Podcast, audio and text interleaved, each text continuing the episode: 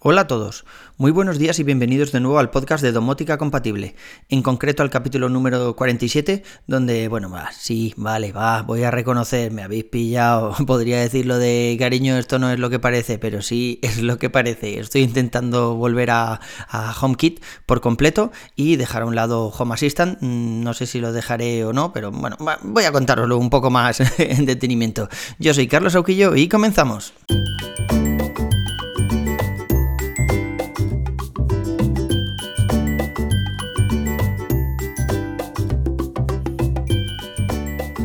Durante las últimas semanas y a raíz de los últimos episodios del podcast, que ya sabéis que estamos ahí, que si dándole vueltas a Matter, que si a Thread y demás, algunos de vosotros me habéis preguntado qué está pasando con Home Assistant, que si lo estoy dejando un poco de lado y, tal, ¿no? Y sí, tenéis toda la razón, o sea, ya sabéis que soy muy fanboy de Apple, yo quiero tenerlo todo en el ecosistema Apple y, bueno, yo estoy intentando migrar poco a poco los dispositivos que tenía en la red Zigbee, que estaban controlados siempre desde el Home Assistant, hacia una red un poco más más, moderna, ¿no? O sea, hacia Thread, eh, Matter y entonces pues eso, he ido cambiando algún dispositivo y tal. Y en realidad esto lo he hecho un poco pues por trasteo, por probar la nueva tecnología, Thread, Matter y no es que Home Assistant me dé ningún fallo, ni mucho menos, o sea, estoy muy contento con cómo ha funcionado Home Assistant durante estos últimos meses. Eh, sí que es verdad que me molesta un poco que para meter la tecnología Thread eh, tenga que meter un nuevo dangle, o sea, que no sea todo compatible, que no haya ninguna actualización para el cacharro directamente y ya está, sino que tengo que meter un nuevo dangle. ¿Y qué pasa? Que entonces eh, tendría dos. A ver, por no es, no hay ningún problema, pero no sé, me molestaba un poco eso de tener por un lado un USB ahí con una antena eh, Zigbee, ya sabéis, el dangle este que utilizo de Sonoff, que es un Zigbee 3.0, funciona fenomenal, ¿vale? Y por otro lado, pues en otro USB una antena Thread, ¿no? Que le diera compatibilidad al cacharro con Thread. Y eso me molestaba un poco, sumado a lo que ya hemos comentado alguna vez, que no tenemos alta disponibilidad, o sea, yo no puedo tener una API funcionando con Home Assistant y en la otra punta de la casa tener otra API funcionando en Home Assistant y que las dos hablen entre ellas y sean capaces de eh, balancear los dispositivos. Eso no se puede hacer. De manera que estás ahí un poco, entre comillas, vendido. Es decir, si mañana el NUC o la PI casca donde tenemos Home Assistant, pues nos quedamos sin, ningún dispositivo y no podemos encender las luces. Así que con los últimos cambios que he hecho, que si las válvulas de IP, que ya me han llegado, pero todavía no las tengo, no las tengo montadas, de hecho todavía no he abierto ni el paquete, o sea, un desastre, un desastre. Eh, los últimos componentes que he comprado de Shelly, que ya sabéis, que es el interruptor y tal. Spoiler, aunque os hablaré de esto un poco más adelante, el interruptor es una mierda, macho. No os compréis el interruptor ese de Shelly, ¿eh? O sea, es súper plastiquete, el tacto no, me gusta nada. Además, no es posible comprar en este momento el, marco, o sea, puedes comprar el enchufe, o sea, el interruptor y ponerlo ahí y tal, pero no tienes ningún marco decorativo. No sé si es que los van a sacar en, más colores o qué, pero si lo pones en la pared, pues queda ahí un poco, se ven los tornillos y eso queda, queda muy poco feo. Pero ya os digo, además es que no es el típico interruptor, sino un pulsador, como os contaba el otro día. Entonces, pues ya os digo, no, no me gusta nada, nada, nada, nada. o sea, no, se lo recomiendo a nadie, ni por tacto, ni por calidad de materiales, ni nada. Sí que es verdad que los, los interruptores de Acara, pues siguen cascando. Eh, estoy esperando dos, porque el último que me ha cascado, el de la habitación de mi hijo, que es uno de estos doble, pues lo mismo, alguien ha dado algún golpe muy fuerte o algo así, y se ha roto el interruptor, como ya hablamos hace, hace unos, ya, ya meses, eh, hablamos de eso. Os lo pondré en las notas del programa. Así que durante las últimas semanas, con todo el cambio de dispositivos que he tenido, que si los dispositivos de IB y tal, pues lo que estaba intentando era acercarme un poco más hacia el estándar nuevo, ¿no? Hacia Matter, hacia la tecnología de Thread, pues ver, por ver un poco cómo funcionaba y, todo eso. Eh, las automatizaciones lo mismo, o sea, todas las automatizaciones avanzadas que os he contado estos días con Controller for HomeKit, que, que tengo más novedades, luego, ahora lo os cuento, pues eh, eso lo podríamos haber hecho desde Home Assistant. Además, eh, con una particularidad muy interesante, y es que en Home Assistant no salen de nuestra red local. Es decir, podemos hacer esas llamadas, esas notificaciones avanzadas que nos den opciones al, clicar sobre la notificación y demás, sin que vaya a ningún sitio. Mientras que las eh, que utiliza Controller for HomeKit, utilizamos el servidor de la gente de Controller, que sí, que se supone que será un servidor muy estable, que no se caiga nunca, que sí habrá varios distribuidos por el mundo y todo lo que tú quieras. Pero si en algún momento, por ejemplo, en casa no tenemos conexión a internet o el servidor de Controller no funciona y está caído, pues esas notificaciones no las vamos a recibir. Así que por ese lado, mini punto para Home Assistant. Y puede parecer que voy un poco contracorriente, porque sí que es verdad que Home Assistant cada vez es más utilizado por más personas. El otro día escuchando el podcast este de Desde el reloj de Jacobo Vidal, no sé si, lo seguís, Vidal Pascual, Vidal Pascual en Twitter y en Mastodon y demás, pues eh, él comentaba justo, justo, justo lo contrario, o sea que se acababa de instalar Home Assistant después de un montón de años sin utilizarlo y que le había sorprendido mucho la nueva interfaz, lo bien que funcionaba todo y tal. Y sí, joder, si es que tenéis toda la razón del mundo, si es que Home Assistant funciona muy bien, pero no sé, mi lado fanboy no estaba muy de acuerdo con tener ahí Home Assistant, así que poco a poco estoy volviendo al camino de baldosas amarillas de HomeKit. Por ejemplo, lo que os contaba hace un momentín es que por fin he integrado ya el Selly EM dentro de Home Assistant, ahora ya estoy viendo ahí mis consumos, además puedes, eh, pues eso, puedes ponerle ahí el precio del kilovatio hora en caso de que tengas una tarifa fija o que lo aplique según distintos rangos horarios y te llega a decir, por ejemplo, pues lo que vas a pagar de luz en el próximo mes. Además, teniendo en cuenta que eso, el dispositivo del Selly EM se conecta en el cuadro eléctrico, es decir, la potencia que entra directamente en tu casa. Que sí, que a través de plugins podemos cogerla de nuestro contador, ya os lo he contado en alguna ocasión, y, sí, no funciona mal, pero es verdad que tiene cierto delay, o sea, a las 11 de la noche recoge los, días, los datos del día anterior y ni siquiera siempre, o sea, hay veces que tienes ahí dos o tres días que no se ha podido conectar y entonces, pues bueno, cuando se conecta se trae todos los datos, pero no es un tiempo real de verdad. Así que con el SELIM integrado en Home Assistant, pues puedo hacer eh, un mogollón de cosas, o sea, puedo mm, configurar alarmas, puedo ver el consumo en tiempo real, picos y, y demás. Y lo que estuve mirando es que en la aplicación de Shelly directamente, sin flashear el cacharro, no es que el Shelly EM no se pueda flashear, porque sí que se puede, se puede flashear no con Mongoose, que estamos más acostumbrados, sino con HAA. Pues con, con HAA puedes eh, flashear este dispositivo y llegar a tener esos valores. Pero claro, ¿para qué queremos esos valores en HomeKit? Eh, no me los va a pintar en ningún sitio. Si entro en la aplicación casa, no me va a decir, mira, y en este momento estás consumiendo 3 eh, kilovatios, por ejemplo, en tu casa. no, eso no va a pasar, porque la aplicación casa no, no, no entiende estos datos y no los va a mostrar de ninguna forma, ¿no? Así que bueno, lo he dejado con el firmware de origen. Eh, aún así, en Home Assistant se lo traga directamente, lo reconoce y saca los datos directamente sin hacer nada más.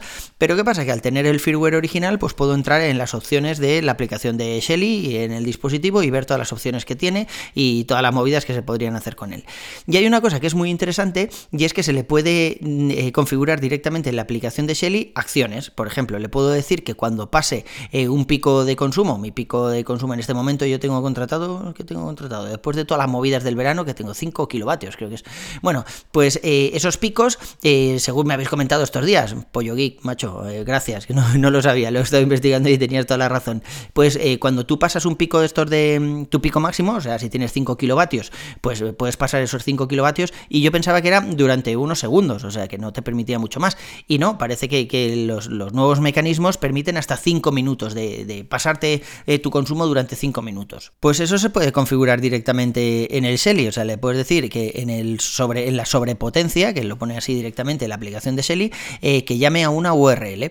Entonces, con esa URL tú podrías llamar directamente a Home Assistant, por ejemplo, o, como os contaba la semana pasada, eh, no sé si la semana pasada o la anterior, pero bueno, podemos hacer que Controller for HomeKit, podemos crear ahí una notificación de estas avanzadas que hemos comentado, como que sean clicables y demás. Y, bueno, esto lo que hace desde Controller for HomeKit, desde el servidor de controller, es darnos una URL, de manera que cuando nuestro atajo, nuestra automatización llame a esa URL, es decir, cuando la gente de controller reciba un get a esa URL, que es una URL súper rara ahí, con un hash y demás, que no es replicable, quiero decir, no es fácilmente replicable, pues entonces eh, nos lanza la notificación al dispositivo que elijamos, ¿no?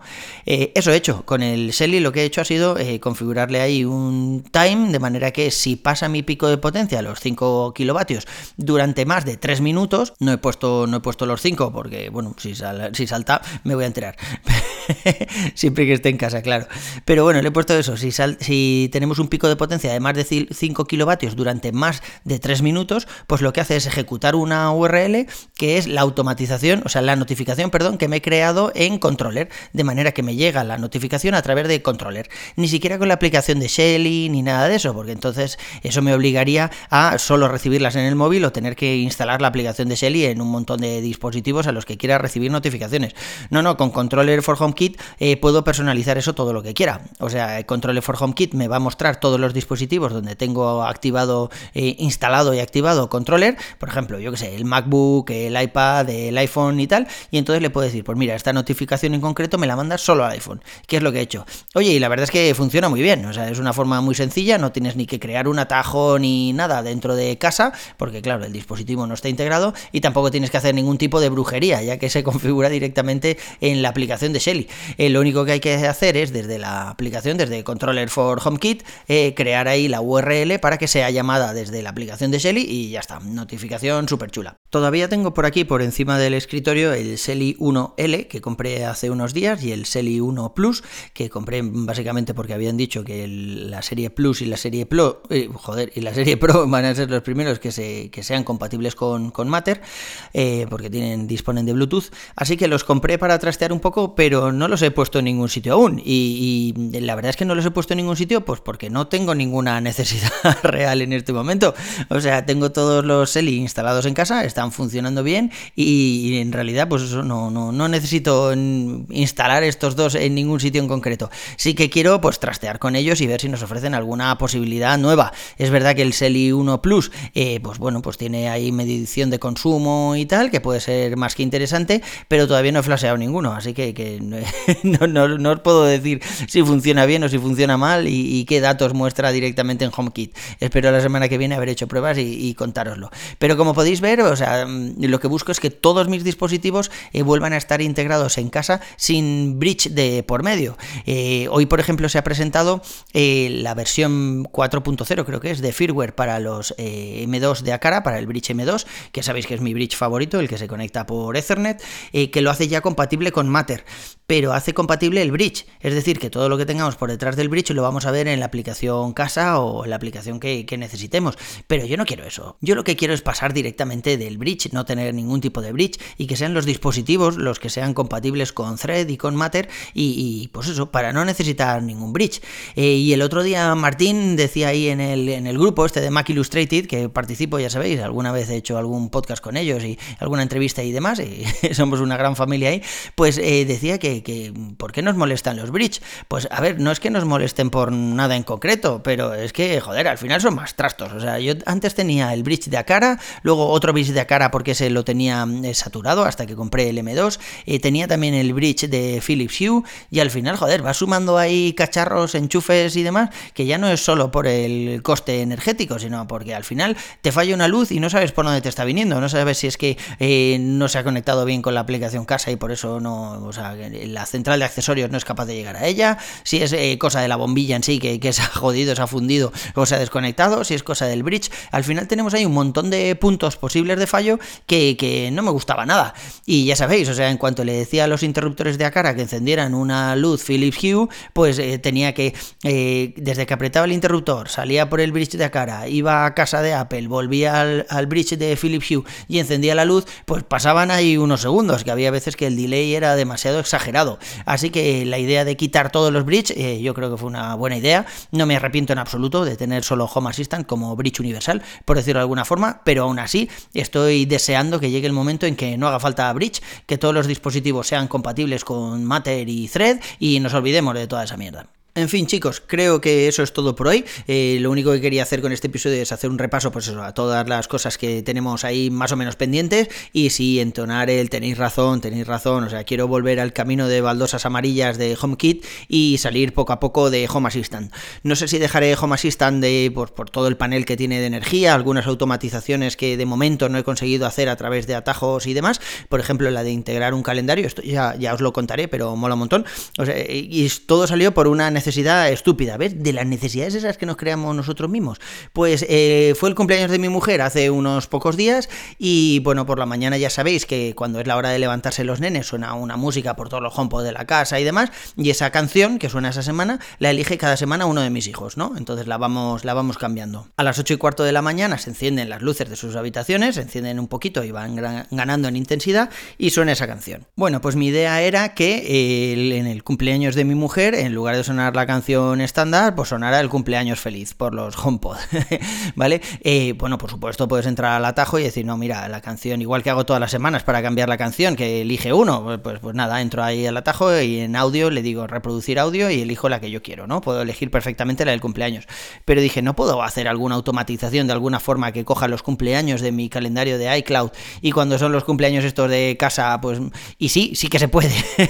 Estoy peleando con ello, eh, tanto en Home Assistant como eh, a través de atajos. Es verdad que a través de atajos tienes que coger un calendario que tengas solo con los cumpleaños importantes, no puedes coger eh, tu calendario de iCloud porque si no va a cantar cada vez que tengas un calendario, un cumpleaños ahí. Y yo, bueno, pues siempre que puedo me pongo el cumpleaños de mis contactos ahí para que me lo recuerde, así que se pasaría el día cantando. O sea, todos los días sonaría esa música. Pero bueno, ya os digo, ya os contaré, estoy intentando darle forma. este calendario también es muy útil, por ejemplo, para los días festivos, porque claro, si mañana, imaginaos que yo que sé, que mañana jueves eh, resulta que eh, es festivo, pues no quiero que a las 8 y cuarto se enciendan las luces y empiece a sonar la música. Y claro, tampoco tengo por qué tener que acordarme, entrar ahí, desactivarlo y demás, ¿no? Ya sabemos que es festivo, pero no tengo por qué acordarme de la automatización.